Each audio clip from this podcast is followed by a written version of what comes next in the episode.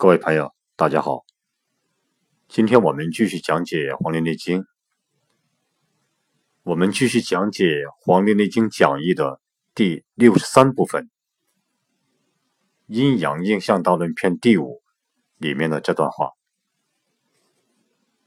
神在天为风，在地为木，在体为金，在脏为肝。在色为苍，在阴为厥，在声为呼，在变动为卧，在窍为目，在味为酸，在志为怒。这段话，我们先看一下：神在天为风。这句话的意思，这个神呢，我们以前也讲过。明代的吴坤对这个神阐释的比较好。他说：“高远之中，无有而无不有。”他说高远之中，无有而无不有，这就是。玄生的神，这就是玄生的神。根据这个说法，我们可以把这个神理解为，在广大无际的虚空中，一切都是空的，然而一切又都存在。这个自然的状态就是神。就是说，在广大无际的虚空当中，一切都是空的，然而一切也都存在。这个自然的状态就被称为神。这个自然状态的神，如果在天的话，就是五气，这个风、寒、暑、湿、燥。这个武器风寒暑湿燥里面的这个风，如果神在天，就是这个武器当中的这个风。这个风，唐代的王冰讲：“风阳鼓动，风阳鼓动，使白果草木皆假彻。”风阳鼓动，是白果草木皆甲彻，甲彻就是彻甲的意思，就是说草木种子外皮开裂而萌芽，也就是说飞扬鼓动，是所有的植物种子萌芽，是风的作用。风阳鼓动，是所有植物的种子萌芽，是这个风的作用。然而，这个风发动起来后，所经过的范围是非常的广大和遥远的。这个风如果发动起来后，它所经过的范围是非常的广大和遥远。然而，它又无所不通，没有任何东西，没有任何东西能够阻止住，能够阻止它。它又无所不通，没有任何东西。能够阻止住它，所以我们我们相信，只有自然的力量能够做到，也可以说是神的变化能做到。这就是神在天为风，在地为木，在地为木。有天就有地，天地相对。这个自然的力量，在天就是风，那么在地，它就是木。木，树木的木。这个木，我们可以理解为自然界的一切的植物，我们见到的森林、草原、鲜花、绿草等等这些都是木，这些都是木。这个植物，这个植物有柔软弯曲的，有坚硬挺拔直立的，这些都是木的属性决定的。这都是木的属性决定的。所以呢，这就是如果这个神在地的话，它就是木，在地为木。在体为金，在体为金。这个神对应于人体，对应于人体就是金，金。我们查找现在的资料是这样描述金的：金是人体的重要组成部分，周身除了骨头。软的部分都属于筋的范畴，相当于我们通常所说的软组织。中医认为，人身共有四百八十五道大筋，人身共有四百八十五道大筋，包括现代医学的肌肉、肌腱、韧带、筋膜、腱鞘、滑囊、关节囊。神经和血管，甚至于关节软骨、关节鱼缘等，我们就靠这么多的大筋维护着，完成各种活动。筋的最基本的功能是伸缩、牵引关节，做出各种动作。筋需要经常活动，也就是拉伸。保持伸缩力、弹性，这是我们查找现代资料对这个筋的描述。唐代的王冰讲，这个筋有约束身体各部的作用。这筋有约束身体各部分的作用，也有将身体各部联络起来的作用。所以，这个筋不光有。不光是有约束身体各部的作用，也有将身体各部联络起来的作用。所以，这个神对应于人体就是筋，这就是在体为筋，在脏为肝，在脏为肝。脏指的是人体的五脏，也就是。心肝脾肺肾，这个脏指的人体的心肝脾肺肾五脏。这个神对应于人体的五脏，就是对应于肝，对应人体的五脏里面的其中的肝，这个神对应的。我们知道，肝藏魂，肝藏魂，肝的神就是魂。肝的神就是魂。根据《道义经》，《道义经》这部书里面讲，魂居肝，魂静则志道不乱。就是说，魂居住于肝，魂居住在肝里面，魂安定宁静，那么天道就不会混乱。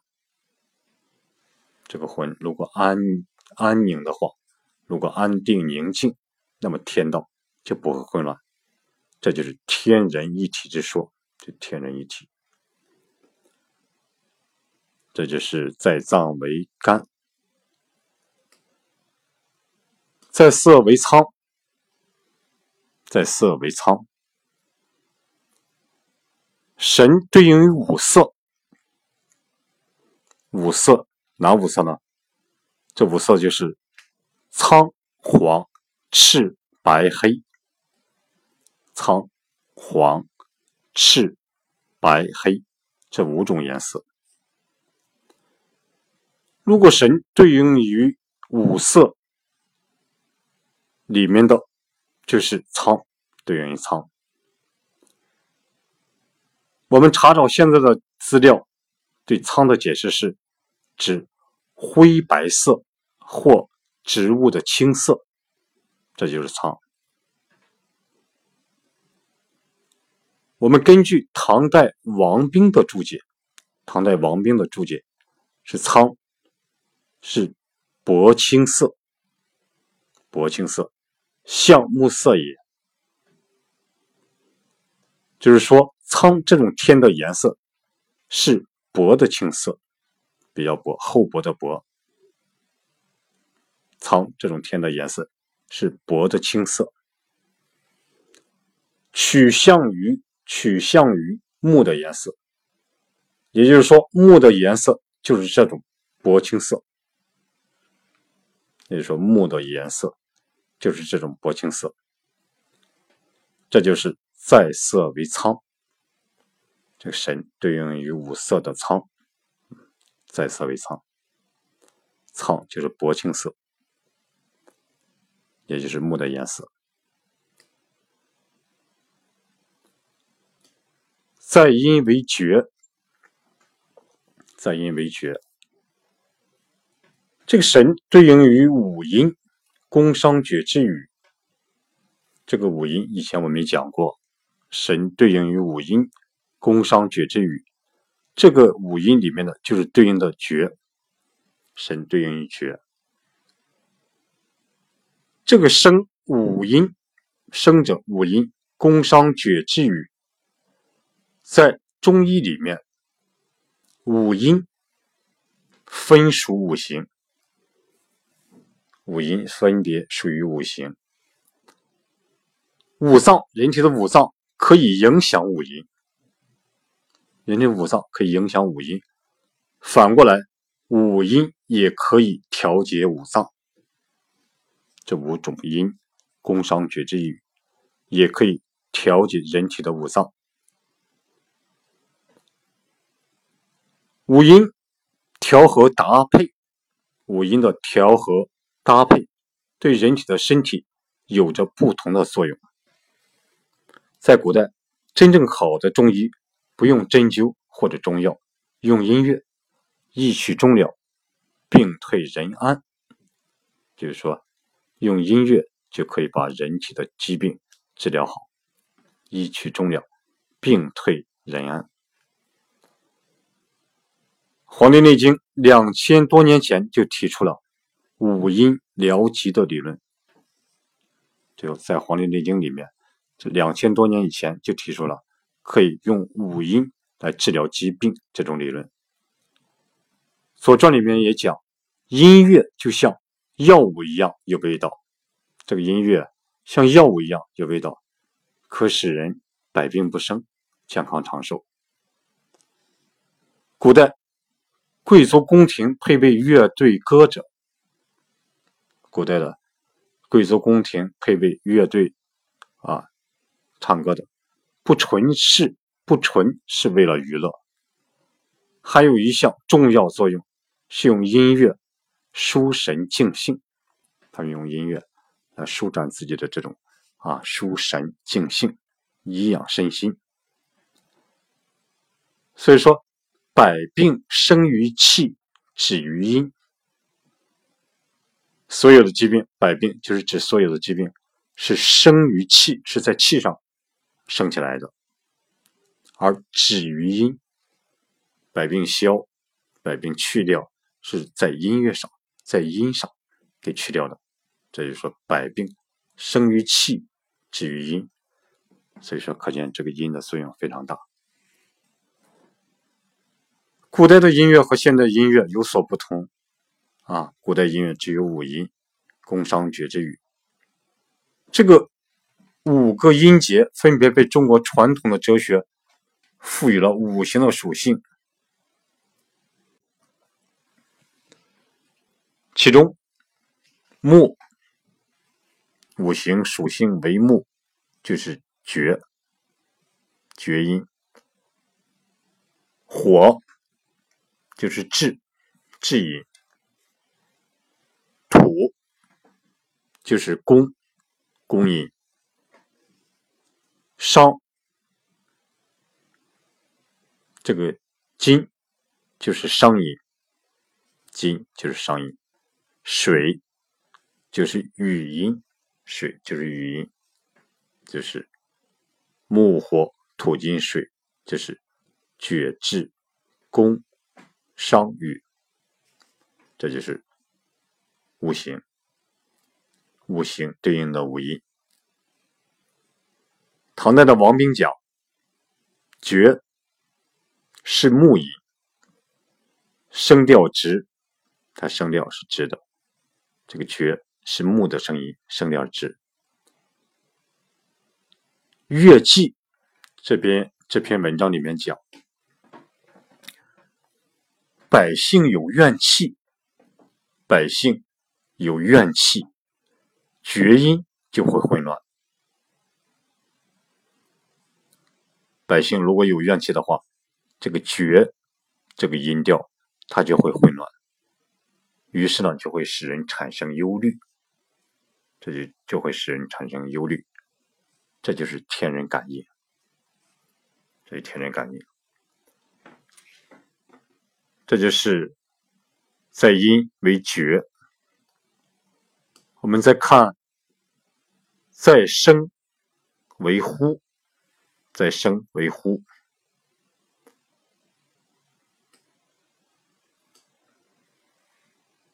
这个神对应于声，就是呼，呼喊的呼。内经里面记载，人的声有五种，人的声有五种，分别是呼、笑。歌、哭、声，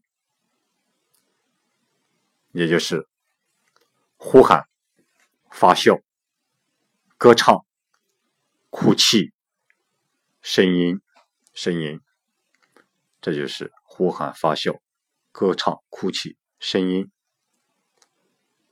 这就是《内经》里面记载，音有这五种。唐代的王冰讲，呼。被称为叫呼，也被称为笑，呼啸的啸，呼啸的啸。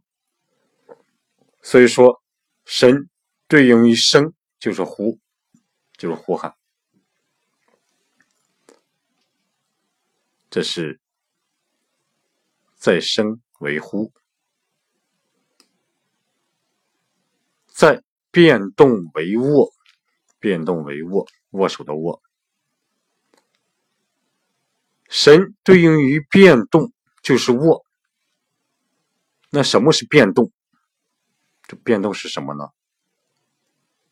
根据杨尚善讲，握、忧、悦、可、利五者，改之而有，名曰变动也。张之聪，张之聪说：“变动，脏器变动于经书也。卧者，居极之象，今之正也。”张介宾说：“卧同，触诺，今之病也。”我们根据上面，我们根据上面的注解，就逐渐的、逐渐的明了了。这个变动是什么意思？这个变动就是人体五脏脏器的改变，而影响到了五志。由于我们人体五脏脏器的改变，而影响到了五志。这个五志就是喜怒忧思恐，而五志的变化，而五志产生的变化。让人体产生了这个握，这个握握手的握，就是四肢抽搐；忧，人体产生了握四肢抽搐，产生了忧，这是指担忧发愁，就是对外界事物担心的一担心的一一种一种程度，对外界事物担心的一一种程度，它就是表现为。双眉紧锁，额部肌肉收缩，思维定向，只思虑他所考虑的问题，不想其他。曰，左边一个口，右边一个岁，这个字念曰。曰是呕吐、气逆。我们有些地方经常说干哕，干哕就是想吐又吐不出来，被称为干哕，干哕。咳，咳嗽的咳，咳是呼吸道受刺激所引起的一种反射作用，就是将吸入的气急切的呼出，声带震动发音，这就是咳。立，站立的立，就是发抖，因害怕或寒冷，肢体颤动等现象。所以这就是说，由于五志，由于五脏脏器的改变而影响到五志，五志的变化而产生了这种卧、忧、哕、咳、痢这五种现象。所以这就是。变动啊，在变动为卧。变动，我们刚刚讲了，是由于五脏脏器的改变而影响到人人的五志。另一种讲，就是说张之松讲，变动是脏器变动于经枢也，就是说脏器的改变而变动于而让人体的经脉和腧穴产生了变化。这就是说变动。卧就是四肢抽搐，卧就是四肢抽搐，就是筋的一种人体筋的一种症状。这就是在变动为卧。我们再看，在窍为目，在窍为目，神和五窍，五窍。口、鼻、目、耳、舌，神和五窍，这口、鼻、目、耳、舌对应的话，它对应的是目，眼目对应的目，目是肝之窍，眼目是肝的，人体的肝之窍。王冰讲，王冰讲，唐代王冰讲，眼目主要是负责观看外部世界形色的。这目主要是负责观看外部世界形色的，这就是在窍为目，在胃为酸，在胃为酸。神和这个神和五味酸苦甘辛咸对应的话，它对应的就是酸。神和酸，神和酸对应。木的味道主酸，木的味道，东方木的味道主酸，它可用来收敛酸的酸有收敛的作用。这是在味为酸，在志为怒，在志为怒。神和五志，我们知道，五志就是喜怒忧思恐，人体的五脏对应的五志，这个五志就是喜怒忧思恐。身和五志对应的话，它对应的就是怒。身和五志对应的话，对应的就是怒。肝者，将军之官。故其志在怒。比如我们讲，人体的肝被称为将军之官，将军之官，所以呢，他这个志在怒，其其志在怒。王明讲，唐代王明讲，怒所以尽非也，所以尽非也，就是怒能平息凶暴残忍的行为，禁止。不合理的事情，这个怒有这个平息凶暴残忍的行为，禁止不合理的事情这个作用。这个呢，出自庄子的《道志》这篇文章。他讲：“使子路去其微冠，解其长剑，而受教于子，天下皆曰：孔丘能止暴禁非。子路是孔子的学生，所以能使子路摘去他的这种冠，解开他的常见，而受教于受教于孔子，就是在孔子门下接受教育。天下人都说孔丘能禁能止暴禁非，所以这是禁非这个来历。这就是在智为怒。